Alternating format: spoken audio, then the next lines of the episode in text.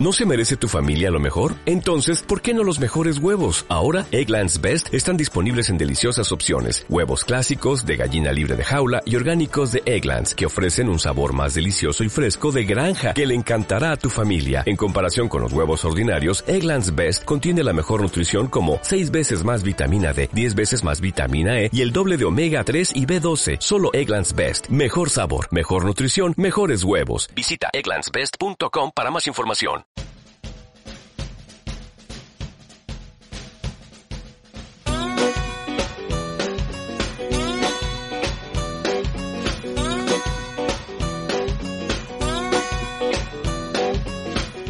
Hola Trotamundos, bienvenidos, bienvenidas a un gran viaje. Soy Pablo Strubel, autor de la web y el libro Cómo preparar un gran viaje y organizador de las jornadas de los grandes viajes. Y en este podcast quiero compartir la experiencia y aprendizajes de gente que ha hecho increíbles viajes de varios meses o años. ¿Empezamos?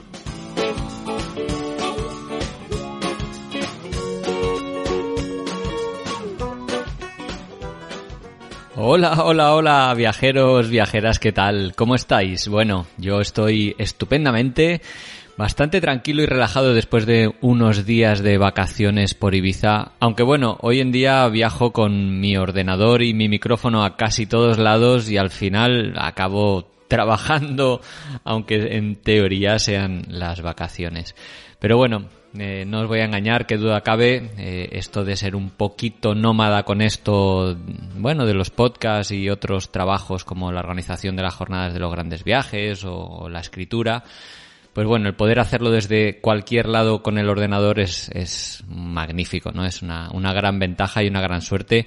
Y en este sentido, eh, tuve la suerte de estar hablando con Dani Benedicto, que es un chaval que vive en Barcelona y que en 2018, en mayo de 2018, salió a dar la vuelta al mundo a dedo, haciendo autostop, con una idea de hacerlo sin coger aviones. Hablé con él desde, desde Ibiza, estaba en, en una masía allí en mitad del campo, no sé si se oirán los, los pajarillos o la motosierra del vecino que estaba por ahí, pero fue una conversación que disfruté muchísimo, ¿no? Un chaval de 25 años con mucha energía, muchas ganas de aventura, cruzó Europa durante tres meses haciendo autostop y sobre todo también acampada libre, ¿no? Y, y, consiguió pues cruzar toda Europa en ese tiempo sin, sin pagar por dormir, ¿no? En, en convivencia con la naturaleza, buscando ahí un lado más salvaje a esta, a esta aventura. Desde allí y haciendo autostop y también usando el tren recorrió 7.000 kilómetros para llegar hasta Mongolia, ni más ni menos, un país en el que se encontró con otro viajero, con Sergi Unanue, a quien ya entrevistamos en este podcast en otra, en otra ocasión, y juntos recorrieron el país durante tres semanas en caballos que compraron y, y luego pues vendieron. Tras ello siguió a dedo viajando por China, uno de los países en los que más disfrutó. Luego cruzó a pie Laos y recorrió haciendo autostop Tailandia, Myanmar e India donde aparte de disfrutar mucho y recibir a la familia, pues tuvo un contratiempo un poco serio que nos, que nos cuenta en el podcast. También en Nepal vivió otra aventura increíble, cruzando el gran Himalaya a pie durante 99 días, una travesía que, que la hizo junto a Sergi nuevamente y de la que tampoco hablamos mucho en este podcast porque, bueno, se han quedado muchos temas en el tintero y, y bueno, hemos quedado en hablar para una futura ocasión porque de verdad eh, este chaval destila energía, buen rollo eh, y un estilo de viaje que me, que me ha gustado mucho, ¿no? De su filosofía viajera. Así que bueno, espero que a vosotros también disfrutéis mucho con esta con esta entrevista. Me gustaría recordaros que estoy más que abierto a vuestras sugerencias, a vuestros comentarios, a vuestras, bueno, invitaciones a escuchar o a entrevistar a, a algunos viajeros. En este sentido, el otro día me escribió Joaquín Auzmendi, a quien saludo cordialmente, pues por ejemplo para recomendarme que tal vez entrevistara o que, bueno, indagara un poquito más en la historia de dos amigos suyos que están pedaleando por África y por Asia para dar visibilidad a, distintas ONGs. Em, me parece muy interesante y voy a intentar contactar con ellos, eh, pero por lo pronto ya os digo que tal vez os interese seguir su viaje en Instagram. Se llaman dos bicis con Z arroba, o sea, instagram.com barra dos bicis, con las dos con, con Z, tal y como, y suena. En fin, eso, que siempre estoy muy abierto y me encanta conocer de, de, viajeros que estén en ruta o que hayan hecho grandes viajes y que os interesa, os interesaría que, que conversara o entrevistara, porque para mí hacer estas entrevistas es, es una oportunidad de, de viajar eh, gracias a, las experiencias de, de, otros viajeros. También querría, antes de empezar, dar las gracias a, a Web Empresa, que ya sabéis que es el patrocinador de este podcast en las últimas eh, semanas y que es una de las compañías más famosas del sector de alojamiento y dominios de páginas web, bueno, y también blogs de viaje y tiendas online.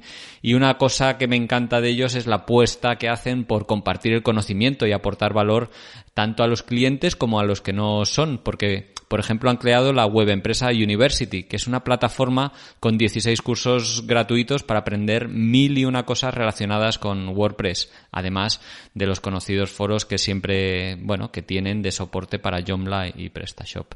En fin, si, si quieres conocer un poco más de esta empresa, la página web es webempresa.com y si contratas alguno de los servicios, hazlo con el código Un Gran Viaje porque te harán además un 25% de descuento en la tarifa. En fin, que no me enrollo más, que os doy las gracias por la escucha una semana más, por los comentarios, por los likes y en general por el feedback y, y todo lo que me hacéis llegar a través de los emails, que recordad lo podéis hacer a través de hola arroba ungranviaje.org que por cierto, en la página web ahí es donde colgamos todos los podcasts con más información de los viajeros, como por ejemplo de esta entrevista, con fotos y contenido adicional. Y también lo podéis hacer por redes sociales. Tenemos Twitter, Instagram y Facebook. Venga, os dejo con la entrevista que seguro que vais a disfrutar un montón. Hola Dani, ¿qué tal? ¿Cómo estás? Hola, buenos días Pablo. Muy bien, aquí en Barcelona me pillas. Pues encantado de charlar contigo después de, bueno, de haberte seguido tus periplos alrededor del mundo eh, por Instagram, que era la manera más fácil de, seguir tus aventuras, y de ese viajazo que hiciste de, de, bueno, de más de dos años, prácticamente todo en autostop, intercalando algunas aventuras increíbles en Mongolia, en el Himalaya y, y otras no menos increíbles por, por Laos, por ejemplo. Pero bueno, iremos hablando un poquillo de ellas eh, a medida que, avancemos. Pero lo primero que me gustaría preguntarte es mmm, con qué edad partes con este proyecto de dar la vuelta al mundo sin aviones y qué te motiva a hacerlo. ¿Por qué, qué se te cruza en la cabeza para decir, mira, lo dejo todo y yo lo que quiero hacer es viajar? Bueno, pues empecé con 24 años, el, el 13 de mayo de 2018 empecé y empecé simplemente intentando intentando viajar de la manera más libre posible, por lo que no me puse una fecha ni, ni ningún esquema mental. Yo simplemente sabía que de Barcelona quería ir hacia Rusia y que en general, pues eh, yo quería dar la vuelta al mundo sin coger aviones para, para vivir experiencias y tal. Y, y, lo que me llevó realmente a, a, a, viajar o a empezar el viaje, que yo creo que al final es lo más importante de cualquier viaje, es empezarlo, Luego ya se verá si va mejor o peor o si aprendes más o menos. Pero yo creo que lo que me llevó a, a replantearme de, venga, viaja, eh, busca, intenta encontrar eso que, te hace feliz, ¿no? Que es vivir aventuras y vivir experiencias. Pues es esto, simplemente eh, un, sentido de, que no estaba conforme, ¿no? Con un poco, con la vida homogénea que me daba la sociedad y buscaba, pues, un poco, un poco de adrenalina, un poco de, de ponerme a prueba y de, y de, encontrar estos desafíos constantes, casi diarios, que al final, que al final cuando duermes y cierras los ojos es con lo que te quedas del día, ¿no? Pero ¿por qué, ¿por qué viajar? O sea, hay gente que busca salirse de la rutina, yo qué sé, haciendo deporte o, o entregándose a otras artes, yo qué sé. ¿Qué, ¿Qué, te aporta a ti viajar? Eh, es una, es una muy buena pregunta, la verdad.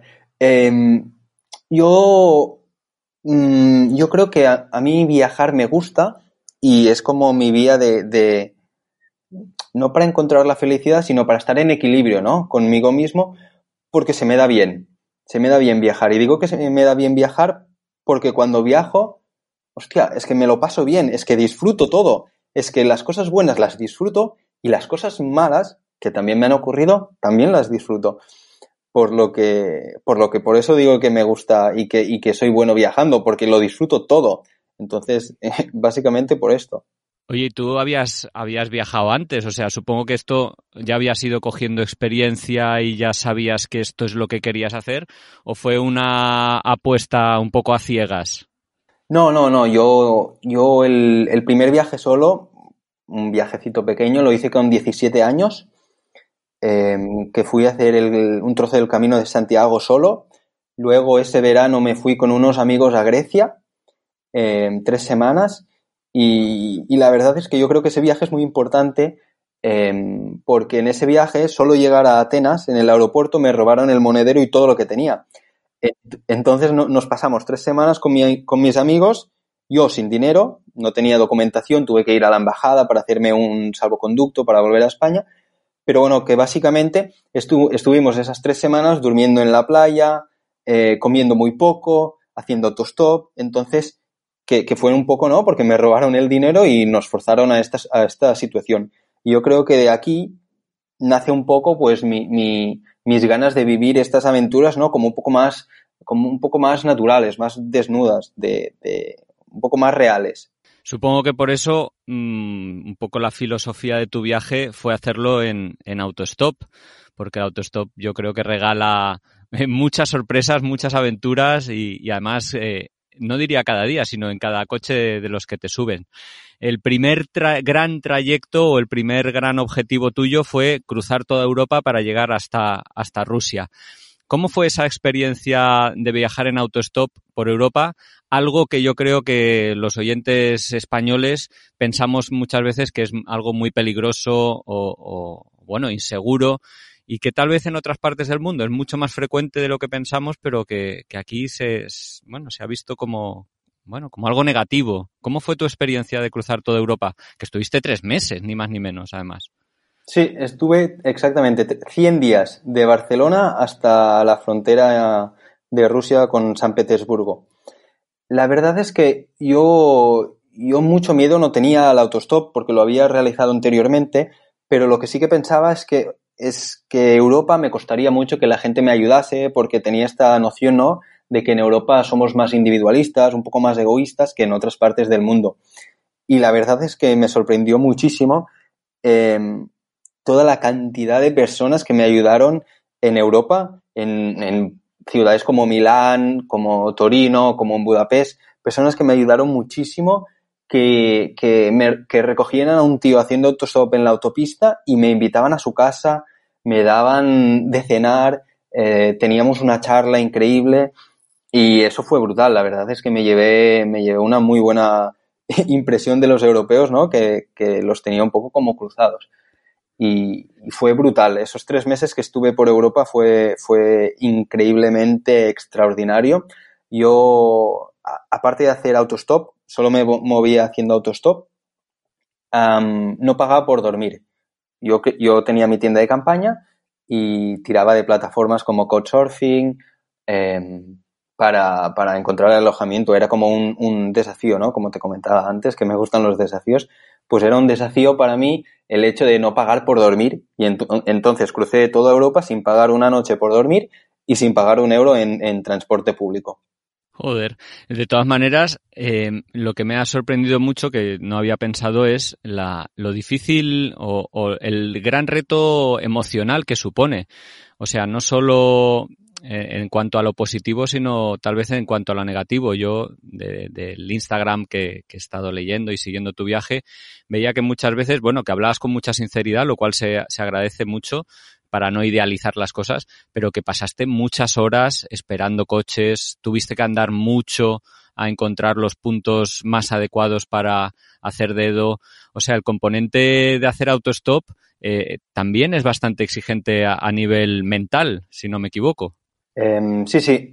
Como decías, en, eh, en el Instagram, pues he intentado siempre ser lo más realista posible porque yo, mi objetivo no era motivar a la gente para que viajase engañándolos de que no, es que viajar es la leche y es solo experiencias positivas. Yo quería pues transmitir mi, mi viaje de la manera más sincera posible. Y si tenía un buen día, pues lo contaba. Y si tenía un día de mierda, pues lo contaba, porque me había ido al día así estaba viajando.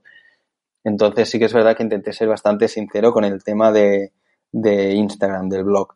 Y por lo que preguntas de, de las barreras mentales, de, de del autostop, eh, al final del autostop no sabes nada. Cuando yo hacía autostop no sabía ni, ni quién me cogería, ni cuándo, ni dónde me podrían llevar.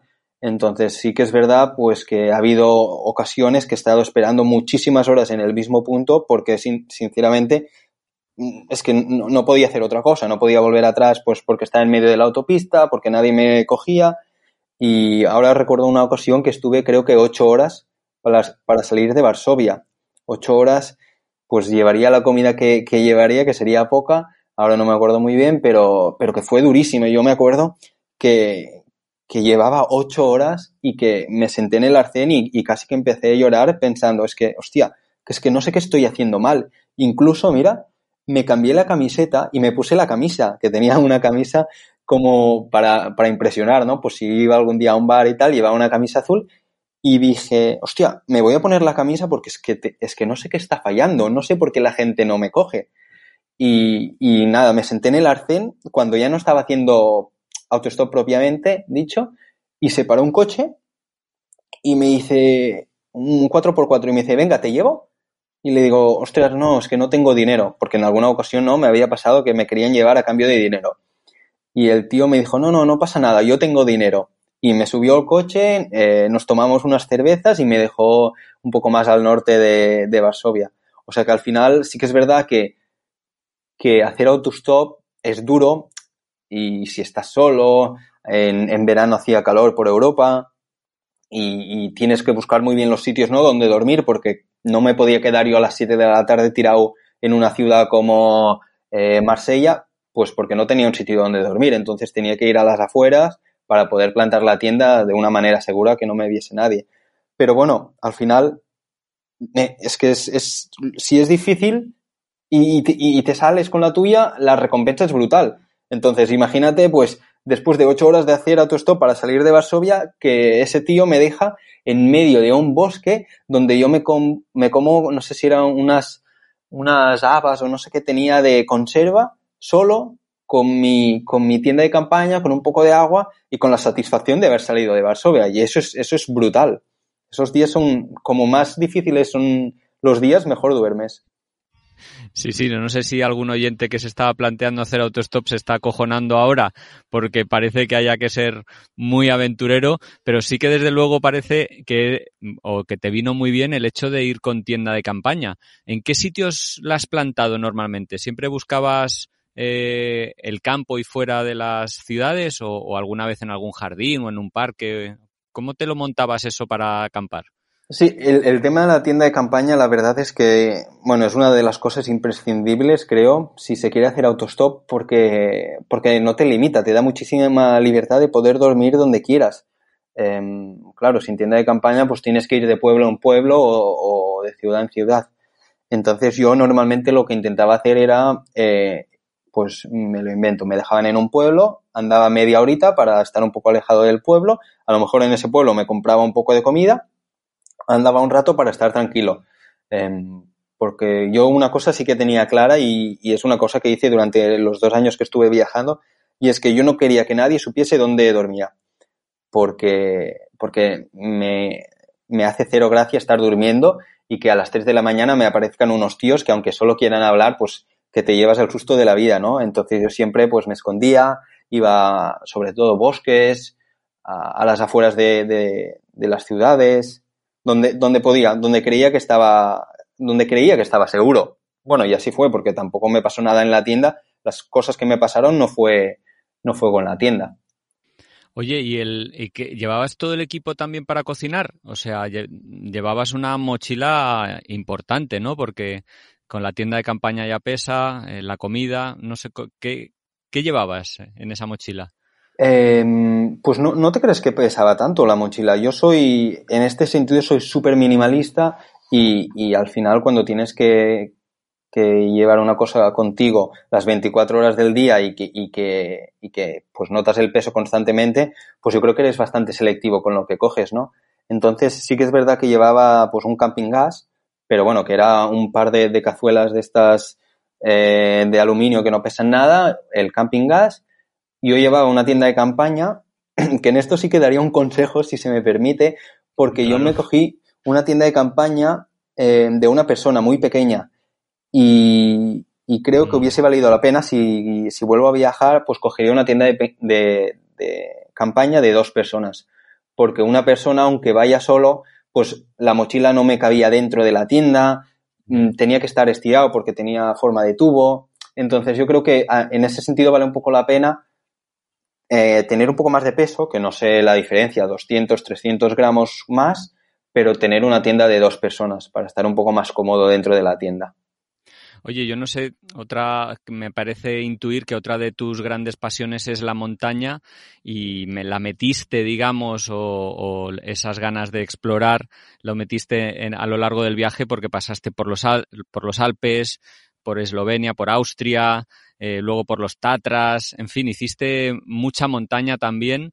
Eh, ¿Esto era deliberado? ¿Es una de tus pasiones? Eh, no, es, una, es una de mis pasiones, la naturaleza.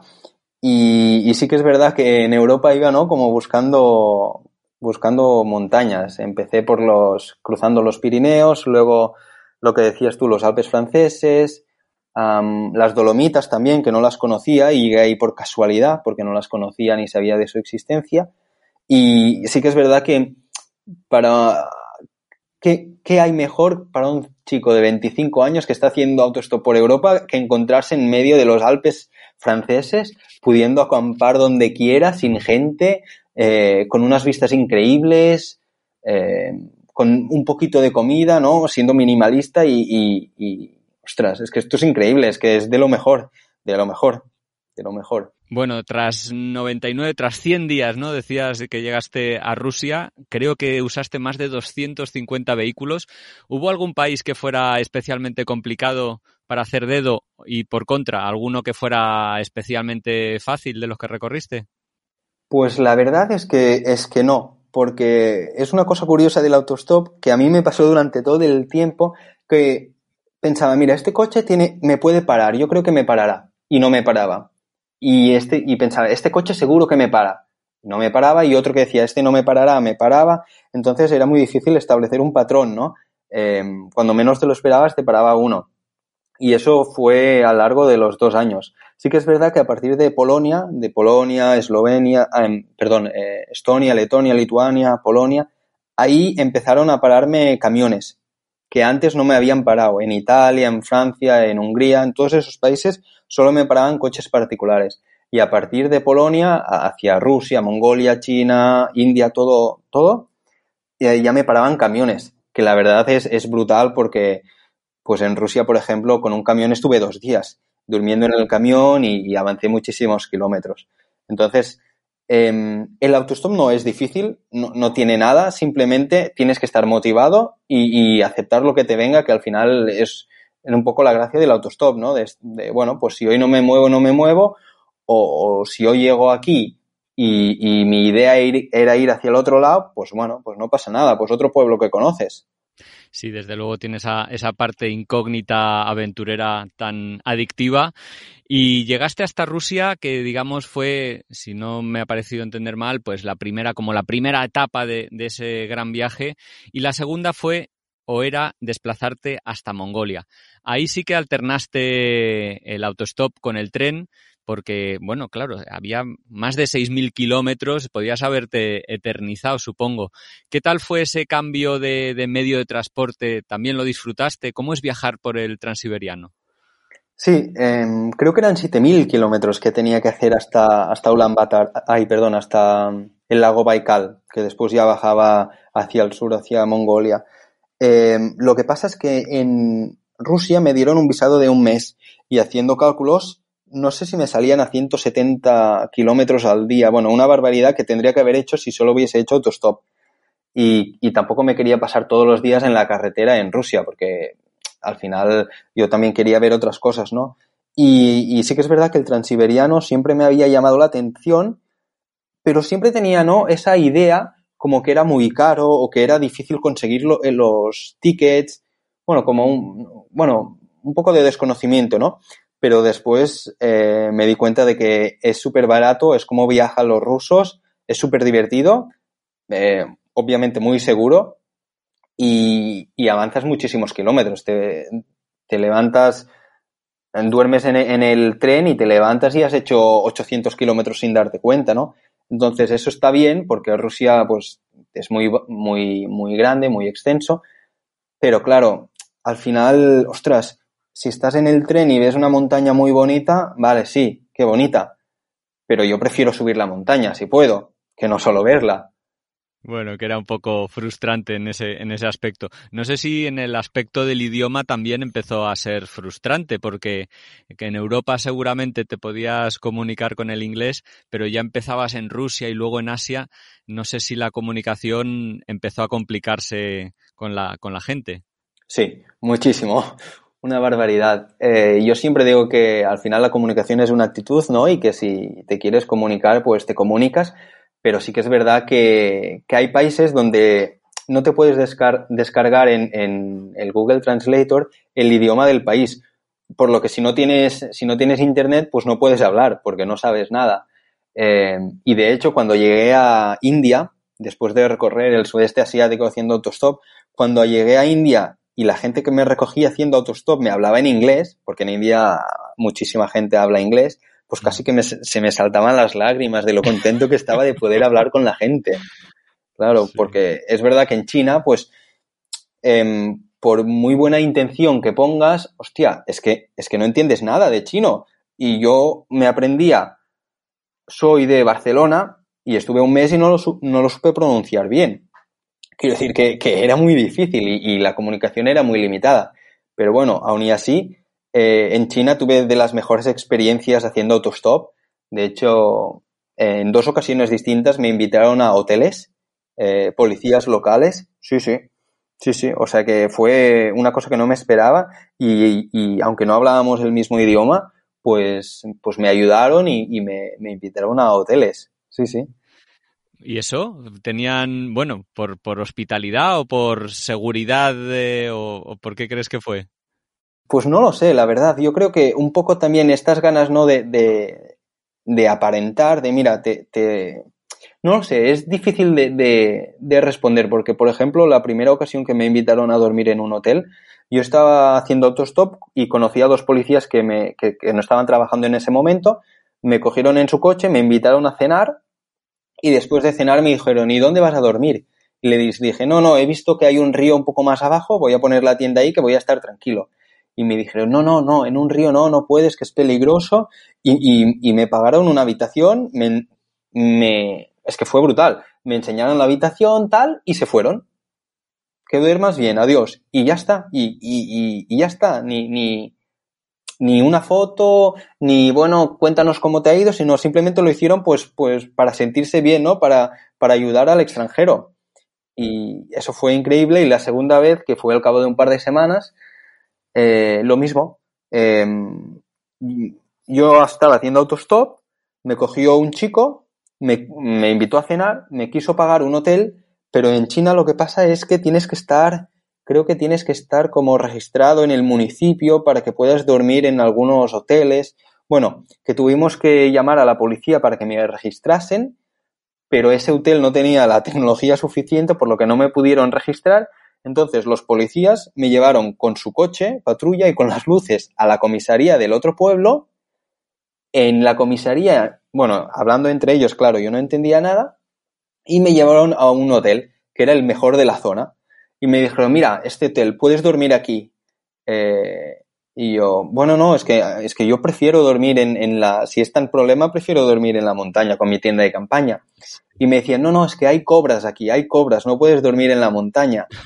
Y me dijeron, solo te cuesta 30 dólares este hotel. Y claro, para mí, para mí 30 dólares era una semana de comida y dije, no, no, yo es que 30 dólares no, no quiero gastarme, me voy, no os preocupéis, me voy a la tienda que estoy bien. Y me dijo el chico, no, no, no te preocupes, no te preocupes. y al cabo de dos minutos de hablar con la, chica de recepción me dijo, mira, duermes aquí, yo me ocupo de todo, buenas noches.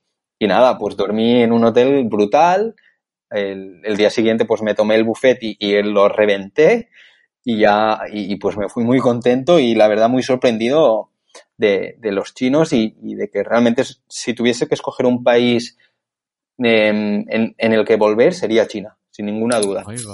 Sin ninguna duda. Fíjate qué curioso, ¿no? Porque muchas veces crees que el idioma te, te abre puertas y, y, te facilita las cosas y es posible, ¿no? Pero situaciones como estas y tal vez si hablaras el mismo idioma eh, no llegarían a surgir o no te causarían la misma sorpresa e ilusión que, que te causaron de esa manera.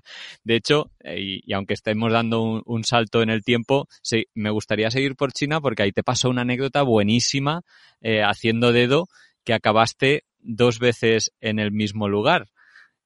No sé si estoy haciendo un spoiler de aquel pueblecito al que te llevaron recomendados y que luego por arte de magia volviste, acabaste en ese mismo pueblo. Eh, pues sí, sí, justamente es el, el, segundo hotel que te he comentado que me invitaron. Pues nada, desayuné, como te he dicho, intenté reventar el buffet porque tenía mucha hambre y al día siguiente no tenía dinero y tenía que ir a un cajero automático. El cajero automático más cercano que tenía era 200 kilómetros. Entonces hice hacia el sur, hacia Vietnam, 200 kilómetros sa saqué dinero y hacia el mediodía dije, bueno, pues vamos a seguir porque en una ciudad grande obviamente no podía dormir, no tenía ningún conocido y no, y no puedes acampar en medio de un parque en una ciudad china, ¿no? Y dije, bueno, pues sigo haciendo autostop. Entonces empecé a hacer autostop y al cabo de, estuve bastante rato, un par, un par de horas, me para unos chicos jóvenes, una pareja, y me dice, ¿a dónde vas? Y le digo, me da igual dónde voy, estoy aquí para descubrir China. Eh, sinceramente, no sé ni leer los carteles, por lo que me da igual, llévame donde quieras. Y me dijo, mira, pues nosotros vamos a casa y al lado hay un pueblo muy bonito, muy, un pueblo rural antiguo de China que seguro que te va a gustar. Y yo, vale, vale. Y nada, hicimos dos horas más de trayecto o 200 kilómetros hacia, hacia el norte y llegamos de noche.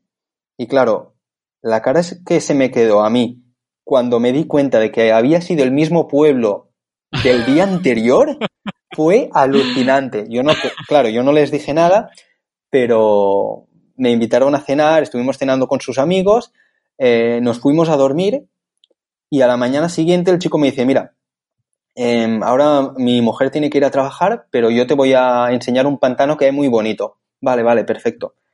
Eh, total, que, que, vamos a dejar a la señora a trabajar. ¿Y sabes dónde trabajaba? No, ¿dónde? En el hotel que a mí me habían invitado la noche anterior unos extraños en China que hay 1.500 millones de chinos. Fue, te lo juro, fue brutal. Eh, dije, hostia, es que no me lo creo. Era administrativa en el hotel de un pueblo tirado en medio de China que yo había estado el día anterior invitado por unos chinos. Bueno, fue increíble, fue increíble. Eso sí que fue una, una locura, una, una de estas anécdotas que se te quedan para siempre, porque realmente, ¿cuáles son las probabilidades de que ocurra eso? mínimas. Sí, sí. sí, sí. Oye, ¿algún consejo, ahora que seguimos hablando del autostop, algún consejo para algún, alguna persona que se quiera animar a hacerlo? Y ya no estoy pensando en China, sino en general, algún aprendizaje que hayas tenido a lo largo de este tiempo eh, bueno, o de cómo empezar a hacer autostop para ir cogiendo confianza? Bueno, la verdad es que lo que te comentaba antes, yo siempre recomiendo tener una tienda de campaña y un poco de comida, porque así no tienes ningún, ninguna limitación ¿no? de, espacio, y simplemente tomarte el, viaje de hacer autostop como lo que tú, como que lo que vas a disfrutar es hacer el autostop, no llegar a ningún sitio, porque al final yo me podía pasar tres días para llegar a un sitio, pero yo disfrutaba el camino, realmente el sitio me daba igual mm, al que ir. Como te decía antes en China, pues llévame donde quieras, les decía. Al final yo creo que para disfrutar el autostop lo que tienes que intentar disfrutar es el camino, es eh, las conversaciones con los conductores, el tiempo que te pasas debajo de un árbol comiendo una manzana esperando a que pase un camión. Al final, si, si consigues disfrutar de eso, que es lo que, ¿no? En general intentamos todo en la vida, todos en la vida, de disfrutar del camino y no tanto de, del destino, pues, pues se va a disfrutar muchísimo. Y al final, autostop es súper seguro. Eh, e, e, es que he tenido muchísimos pocos problemas con la cantidad de coches y de kilómetros que he hecho y, yo lo recomendaría a, todo el mundo que quiera pues disfrutar y viajar un poco más, ¿no? un poco natural, sin todo tan planificado. Sí, aunque mm, bueno, me gusta recalcar que eso que has dicho, ¿no? De que viajar en autostop es súper seguro porque no hay más que ver los hechos. Sí que me gustaría preguntarte por un incidente que tuviste en uno de los coches en el noreste de la India, en el que, si no me equivoco, estuviste a punto de ser secuestrado, lo cual no es, no es poca broma. Pues mira, la verdad es que esta anécdota en general no me gusta contarla cuando em, es una entrevista corta, ¿no? O lo primero que me preguntan es esto. Pero como veo que ya estamos hablando todo y estamos dando pues una idea general de lo que es autostop, pues estoy encantadísimo de compartirla con vosotros. Em, porque la gente no se va a quedar, ¿no? Solo con esta anécdota, que muchas veces cuando uno viaja, pues tiene que ir con cuidado que, explica, porque si no, mm, la mente del, humano es muy, muy curiosa y solo se va a quedar con estos hechos. Pero, pero bueno, sí que es verdad que yo estaba, estaba en Myanmar y quería ir hacia India. Entonces crucé en la frontera, una frontera que está entre, entre Bangladesh y Bután. Crucé esa frontera que no se recomienda mucho y que de hecho hace muy poco que la han abierto. Ahora con el tema del COVID no sé si estará abierta o no, pero yo la conseguí cruzar y nada, Estuve durmiendo en un pueblo al día siguiente de cruzar la frontera. Estuve en India durmiendo en Imphal, se llama. Y la mañana siguiente conocí unos chicos que se iban a, un poco más hacia el oeste y dije, perfecto, pues vamos. Eh, y fue, fue un poco raro, la verdad. Es como que ya desde el principio del día ya había como pequeñas señales de que algo había raro, ¿no? Porque, por ejemplo, llevaba un año y medio haciendo autostop y nunca me había pasado que antes de coger el coche empezasen a rezar los, los que me llevaban, ¿no? Y eran dos hermanos y empezaron a rezar mientras me, invitaban a desayunar. Y dije, hostia, qué raro tú que, estén rezando, pero bueno, pues vamos a rezar, ¿no? Y, nada, eh, estábamos en un camino de, de carro, eh, un poco al norte de Bangladesh, pero en India, y íbamos tres en el coche, yo iba detrás y los dos hermanos delante, y nada, eh, íbamos por el camino tranquilos, bastante lentos, porque no era un camino con muy buenas condiciones, y veo que hay un tío parado en medio del camino. Y, hostia, claro, yo no llevaba gafas y tampoco veo muy bien qué es, pero nos quedamos como a unos 20 metros del tío y veo que nos está apuntando con una ametralladora. Y digo, hostia, hostia, hostia, hostia, ¿qué está pasando tal? Y el, el conductor me mira y no me dice nada, pero con los ojos que me puso, yo ya entendí que, bueno, que ahora empezaba una parte delicada, un capítulo bastante sensible de mi vida. Y dije, uy, uy, uy. Porque anteriormente, es verdad que me habían contado, porque creo que estuvimos siete horas con, estuve siete horas con estos chicos y esto pasó, pues, bastante hacia el final, ¿no? Y me habían contado de que en ese territorio, pues, había grupos terroristas que secuestraban a políticos, a empresarios, Em, eran unos grupos terroristas que anteriormente pues, eh, querían la, independencia del Estado, pero que ahora ya eran más como un poco bandas criminales, ¿no? Entonces, claro, cuando me miró con esos ojos ya pensé, bueno, pues, pues ya está, em, ya está, hasta aquí mi aventura. Dije, bueno, ahí sí que, hostia, realmente, realmente me acojoné, me acojoné. Entonces vino el tío, se acercó hacia nosotros y se sentó a mi lado. Claro, con la ametralladora a mí nunca se me había sentado nadie al lado con una ametralladora, sudando, el tío iba medio borracho, sudando, y yo no entendía nada porque hablaban en, en hindi. Y lo que avanzaron un poco y al cabo de 100 metros se vuelve a parar el coche. Y eso que entra un segundo tío con una ametralladora. Entonces estamos, estamos el conductor, el copiloto, yo atrás y dos tíos sudando, medio, bueno, con miedo, que desbordados por la situación, pero con dos ametralladoras. Y claro, yo ahí ya pensé, bueno, mm, ya está.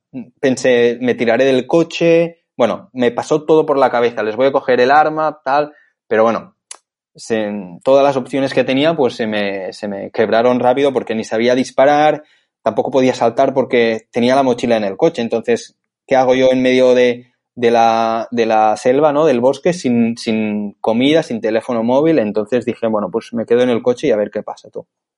Y, y nada, eh, la situación era súper tensa en ese coche y empezaron a hablar em, pidiendo dinero. Y claro, yo no entendía nada, pero veía los gestos tal y lo que veo que en un momento dado el tío abre la mochila del copiloto y le da, se cogen unas pastillas. Y dije, hostia, qué raro, está cogiendo unas pastillas.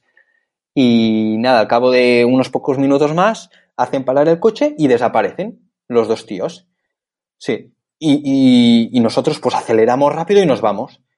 Y, yo me acuerdo que empecé, hostia, muy bien, bien actuado, muy bien, habéis mantenido la calma, gracias, gracias, me habéis salvado, bien, bien. Y les dijo, pero explicarme, ¿qué ha pasado con esto de las pastillas? Que es que no entiendo la situación, ¿qué ha pasado? Y, y me contaron, no, mira, pues que estos dos chicos estaban pidiendo dinero, les hemos dicho que no teníamos dinero, pero que éramos comerciales de unas pastillas multivitamínicas y que ahora vamos, de hecho, a hacer un viaje de negocios para intentar vender estas pastillas y que, y que los terroristas se habían, se habían intrigado por las pastillas y les habían preguntado em, cómo, se las tenían que tomar.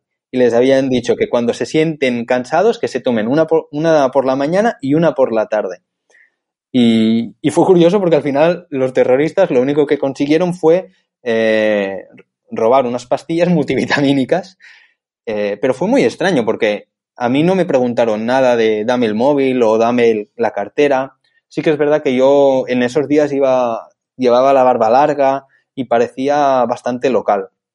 Y de hecho, durante todo el trayecto con los, con los terroristas yo no hablé nada porque, claro, yo solo hablo inglés, entonces hubiesen, hubiesen sabido que era turista. Entonces, yo parecía bastante local, parecía parecía, parecía de Pakistán o, de esa zona, ¿no? Entonces, afortunadamente, no me preguntaron nada. Así que al compañero le preguntaron, ¿este qué, quién es? Y le dijo, no, no, este es un, uno de por aquí, uno de por aquí. Pero no dijo turista, dijo extranjero. Y yo creo que eso me salvó bastante el hecho de que no supieran que, que venía de Europa porque, porque de hecho no es la primera vez que secuestran a personas y lo tenían todo a su favor pues para cogerme y, decir, venga, pues un rescate o lo que, o lo que fuera. Pues vaya, vaya movida, sí. La verdad es que suerte que de esta solo has tenido una, pero bastante desagradable y, y aunque saliera, se saldara de esa manera, pues bueno, qué guay que, bueno, eso, que sea la excepción, como comentabas, y de hecho luego seguiste bueno, viajando por Nepal y por India, haciendo dedo y, y súper bien, por lo que tengo entendido. De hecho, ahora que mencionabas de, de la religión que rezaran al principio, eh, no solo te alojaste o no solo te alojaron familias que, con las que a veces hacías dedo, sino que en alguna ocasión dormiste en algún templo.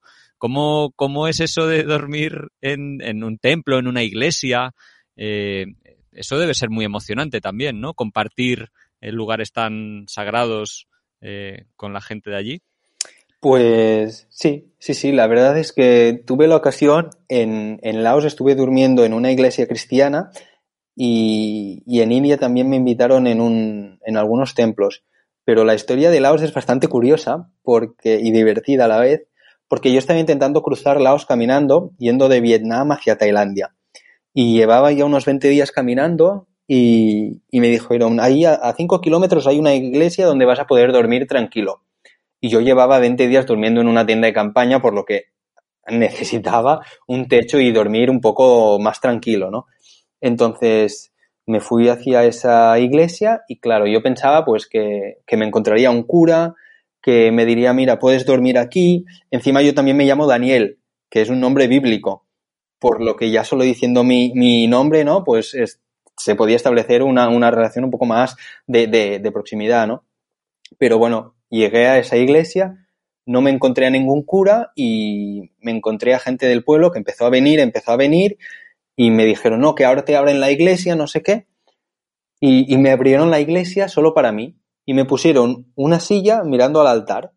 Entonces yo me senté en la silla, pero todo el mundo del pueblo me estaba mirando a mí. Entonces yo, yo hice ver como que, como que rezaba, como que miraba al altar, pero yo simplemente lo que quería era quitarme los calcetines que me estaban doliendo los zapatos un montón y quería descansar.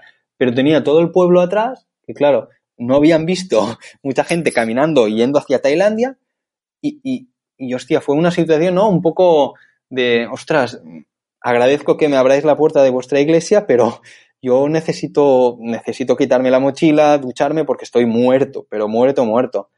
Y, y la verdad, la verdad es que ese pueblo se portó fenomenal conmigo porque eso, eso fue muy bonito y es una de las cosas más bonitas que han hecho por mí y es que por la noche eh, hicimos como un pequeño concierto, ¿no? Había un chico que tenía una guitarra, tocaron una guitarra, eh, cantaron y cada persona del pueblo, cada familia del pueblo me trajo algo de comer. Unos me trajeron dos tomates, otro me trajo un poco de arroz, uno me trajo una, pieza de fruta y, cené, pues gracias a, la, a, la, buena gente de ese pueblo, cené un poco de, de arroz con tomate y, y, fruta. Y eso fue precioso, precioso. Y ahí pues ya conseguí dormir tranquilo y la mañana siguiente pues, pues fui mi camino hacia, hacia Tailandia. Mm. De hecho, ahora que hablas de la comida, si no me equivoco, eres vegetariano y has estado transitando por países eh, muy carnívoros. Eh, se me ocurre Mongolia, del que apenas hemos hablado hasta el momento, eh, países en los que yo creo, por mi conocimiento de Asia Central y demás, el, no comer carne es como, como, como, que no se entiende, ¿no? Y me gustaría preguntarte un poco en general, bueno, ¿cómo es viajar siendo vegetariano? Eh, si en algún momento te ha causado algún problema, ya no diré de que te quedes con hambre, sino social, ¿no? Porque muchas veces te invitan a cenar la gente y tú tal vez algunas cosas las tienes que rechazar. ¿Cómo, cómo es en general eh, ser eh, vegetariano viajando? Eh, pues es lo que dices tú, que, que, sí que condiciona, ¿no? Porque al final la alimentación es, un ritual en la mayor parte de países donde se sientan unas cuantas personas en, una mesa o en el suelo y comparten un, plato, ¿no? Yo, pues en muchas ocasiones no, no podía, no es que no pudiese, es que no quería comer de ese plato porque tenía carne, ¿no? Eh, eso lo pasé realmente mal en dos países en concreto, en Mongolia, como comentabas, y en Laos. En estos dos países, en Mongolia, por ejemplo, su alimentación, donde estuvimos con Sergi, que fue otro viajero, en el cual pues tuvimos la idea de comprar tres caballos para recorrer una región de Mongolia, en el, noreste de, noroeste de Mongolia, pues es verdad que ahí comen arroz con carne y siempre hay carne en todos los platos. Y claro, si a mí me ponen una sopa de zanahoria pero con una pata de pollo, pues, pues no, no me apetece. Entonces, educadamente decía que no, la mayor parte de, veces entendía de que no comiese de que no comiese carne, ¿no? Porque también en estos países hay musulmanes y los musulmanes no comen cerdo, entonces entendían que yo tuviese esa privación, ¿no? De, carne. Pero sí que es verdad que, que en Mongolia pasé hambre y en Laos pasé muchísima hambre, muchísima hambre. Por eso te, te he comentado antes que cuando me invitaron esa gente en la iglesia a comer eh, unos tomates y un poco de arroz fue, fue brutal, porque yo en esos días, pues podía estar comiendo perfectamente dos manzanas y un trozo de pan durante dos días y caminando 70 kilómetros, ¿eh? Quiero decir que, que ahí llevé el, el, cuerpo realmente bastante, bastante al límite en lo que respecta a, a, tener un déficit calórico brutal, brutal. Pero bueno, al final, ¿no?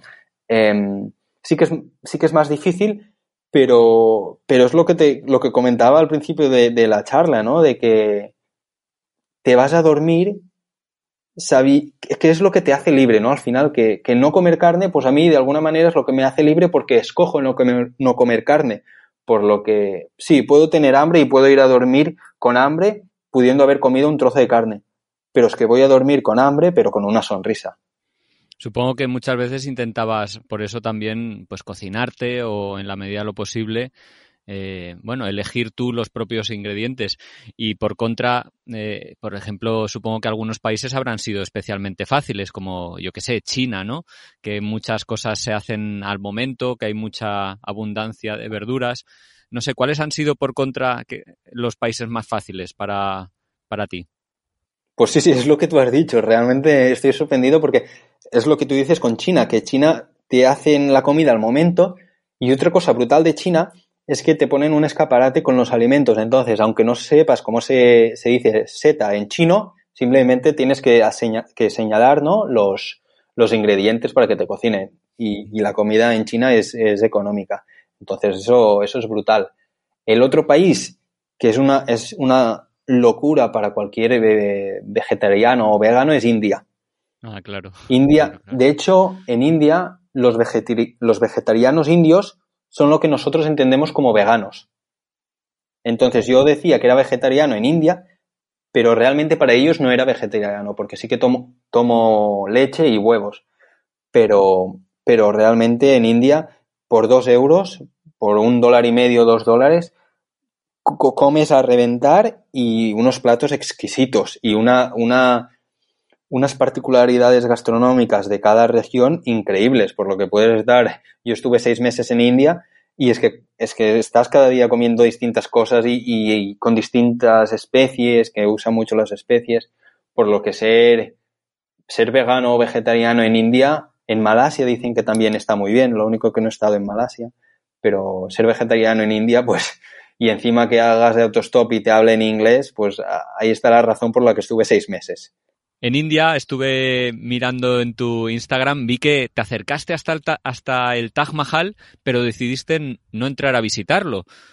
¿Por qué? ¿A qué se debió esto? Porque, no sé, Taj Mahal es una de las joyas de la corona que todos los viajeros aspiran como a visitar, ¿no? Sí, em, sí, dicen que a nivel arquitectónico es una pasada, ¿no? Y que el ambiente que se respira, pues en Agra, que es la ciudad donde está Taj Mahal, que es increíble, ¿no? Pero mm, al final yo soy, soy una persona bastante, bastante cabezón y a mí había dos cosas pues que no me acababan de atraer del hecho de visitar Taj Mahal, ¿no? Por un, por una banda era el sistema este de dualidad de precios que existe en países como Nepal y, y India, sobre todo, que es que a un turista le hago pagar 20 euros por una entrada y a un local paga un euro. Entonces, em, yo lo que, lo que no me gusta no es el hecho de que yo pague 20 veces más que un local, que lo puedo entender, porque en general, pues los extranjeros tienen mucho más dinero, sobre todo si son turistas, que un local, ¿no? Y entonces también es una manera de promocionar la cultura para la gente de ese país.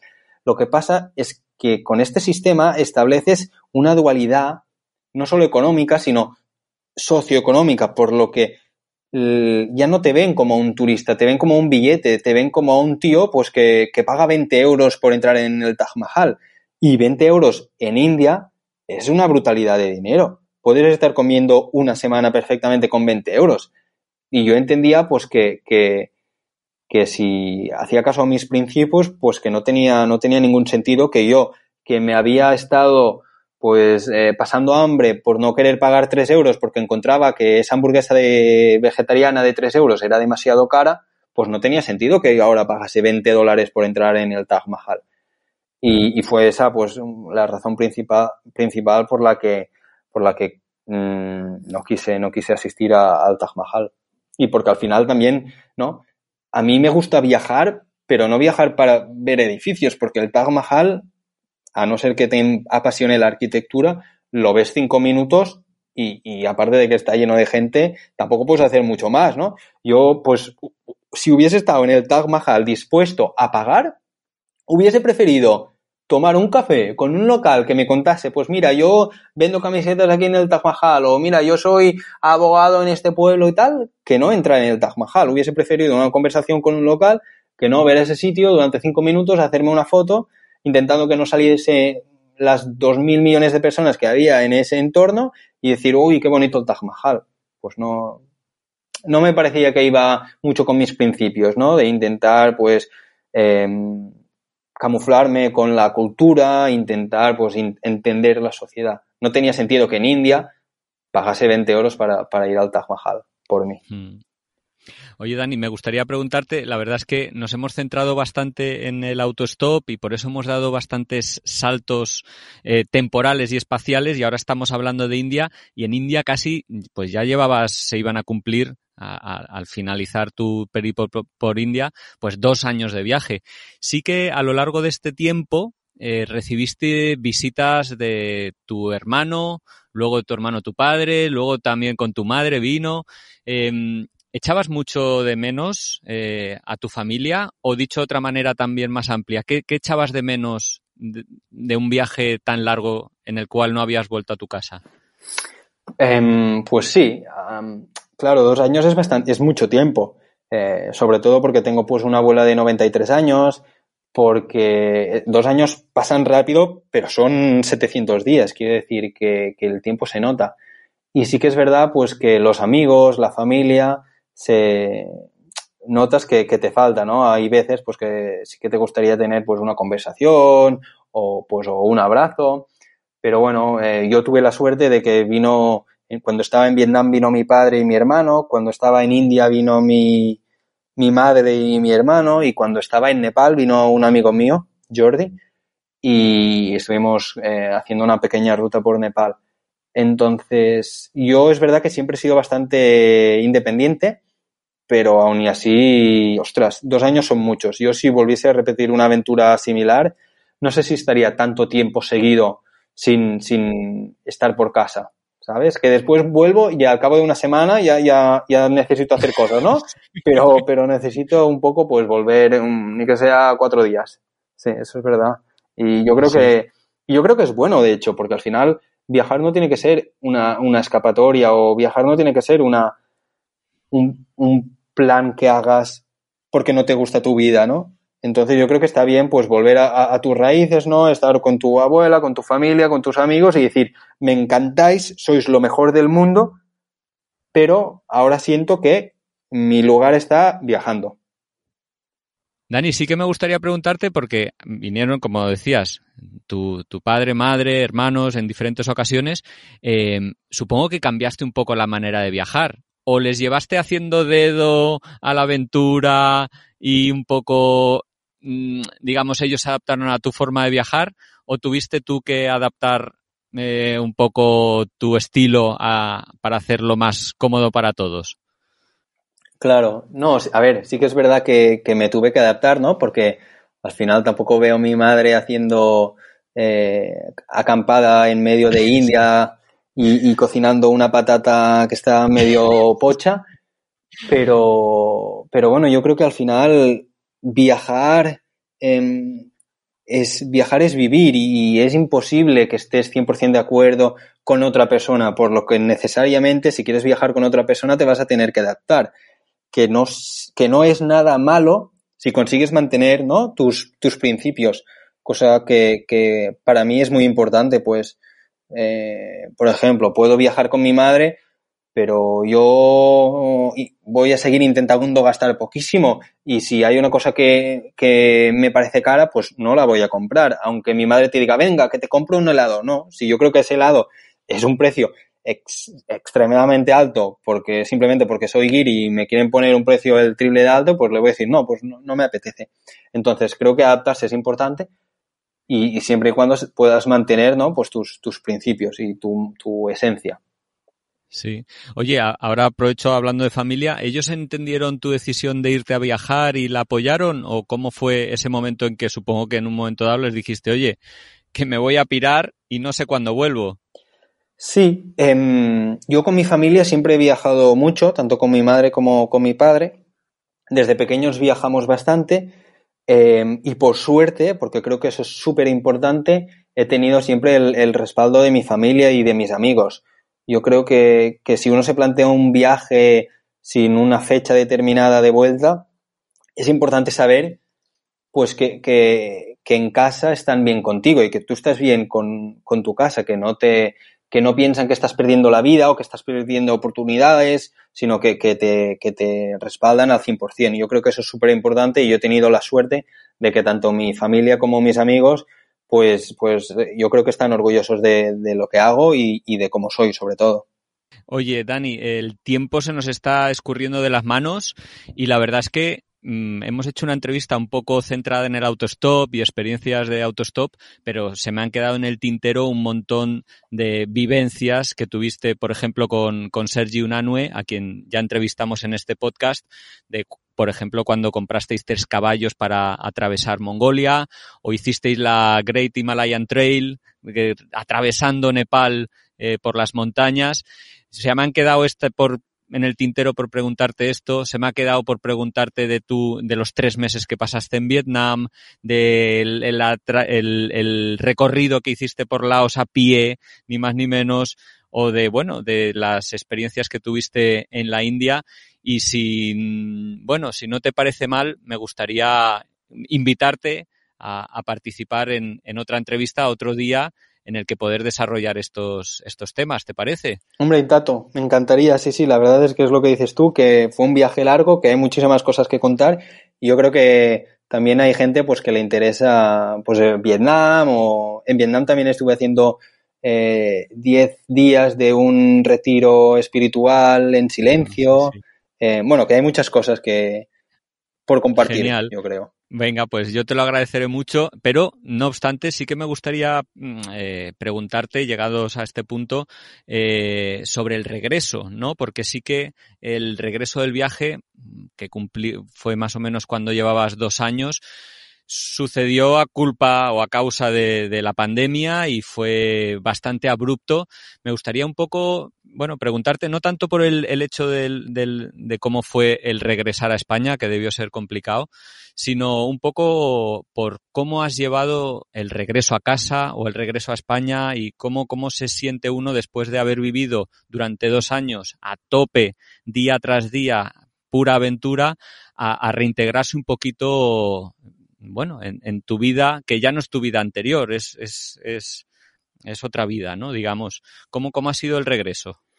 Sí, pues bueno, lo que dices tú fue, yo tuve que volver por el, tema de la COVID-19, entonces fue un regreso forzado.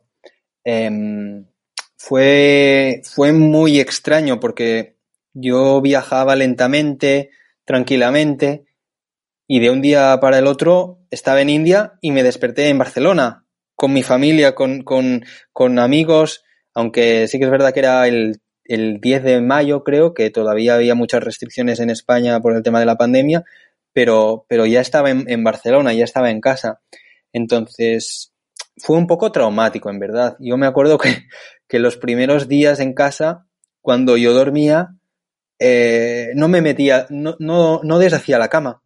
No me metía dentro de, del, de la, ¿cómo se llama? De la sábana. Me quedaba durmiendo como por fuera, porque era como que, que no quería, que estaba, pero que no estaba aceptando que ya estaba en Barcelona.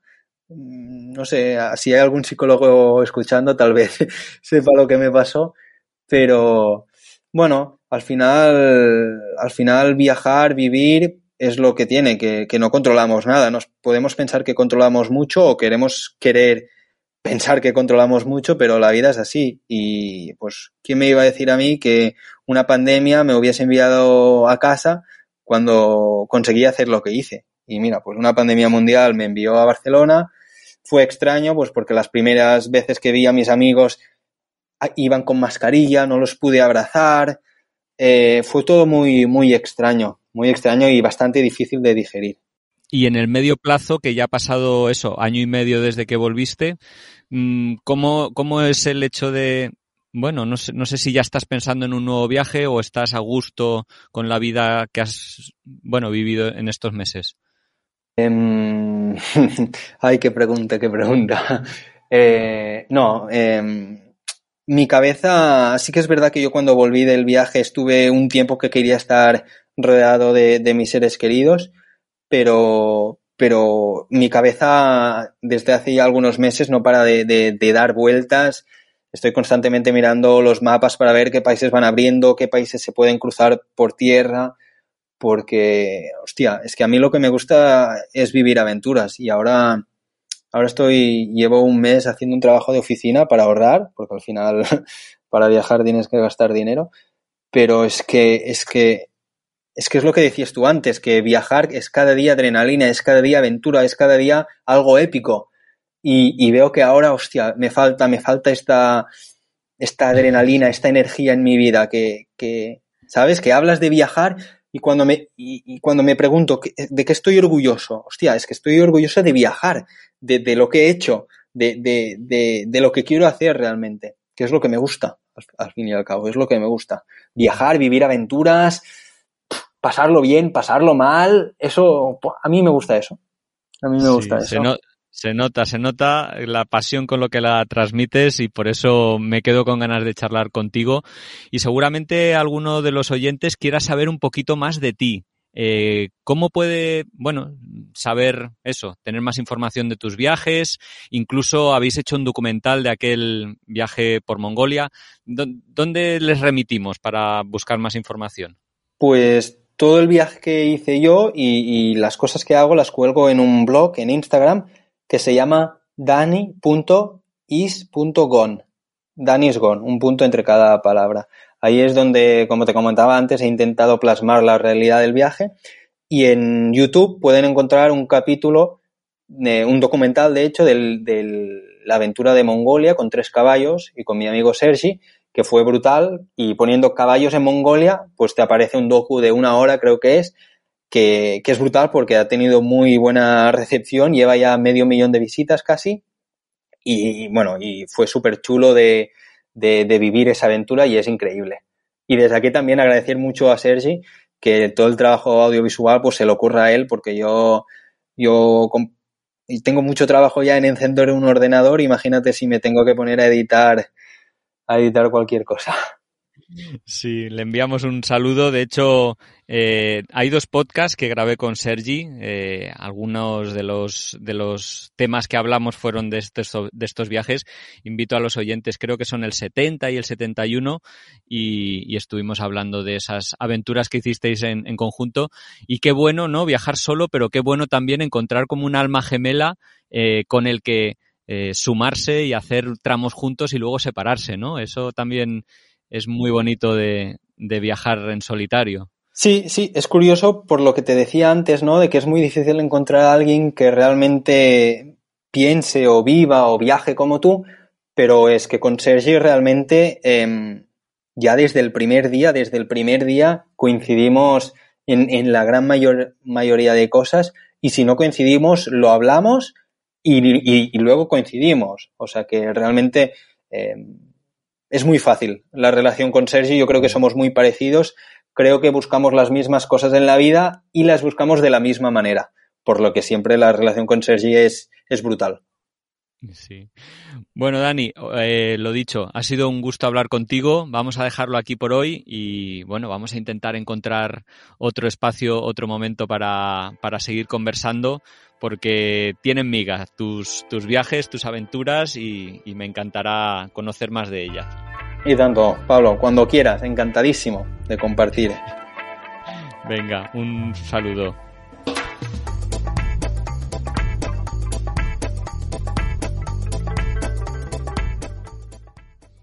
Y esto ha sido todo por hoy. Os quiero dar las gracias por haber escuchado hasta aquí. Si os ha gustado mucho, compartidlo, dadle al like o bueno, poner cualquier comentario que os parezca relevante porque eso nos da mucha energía y ganas de seguir adelante con este proyecto.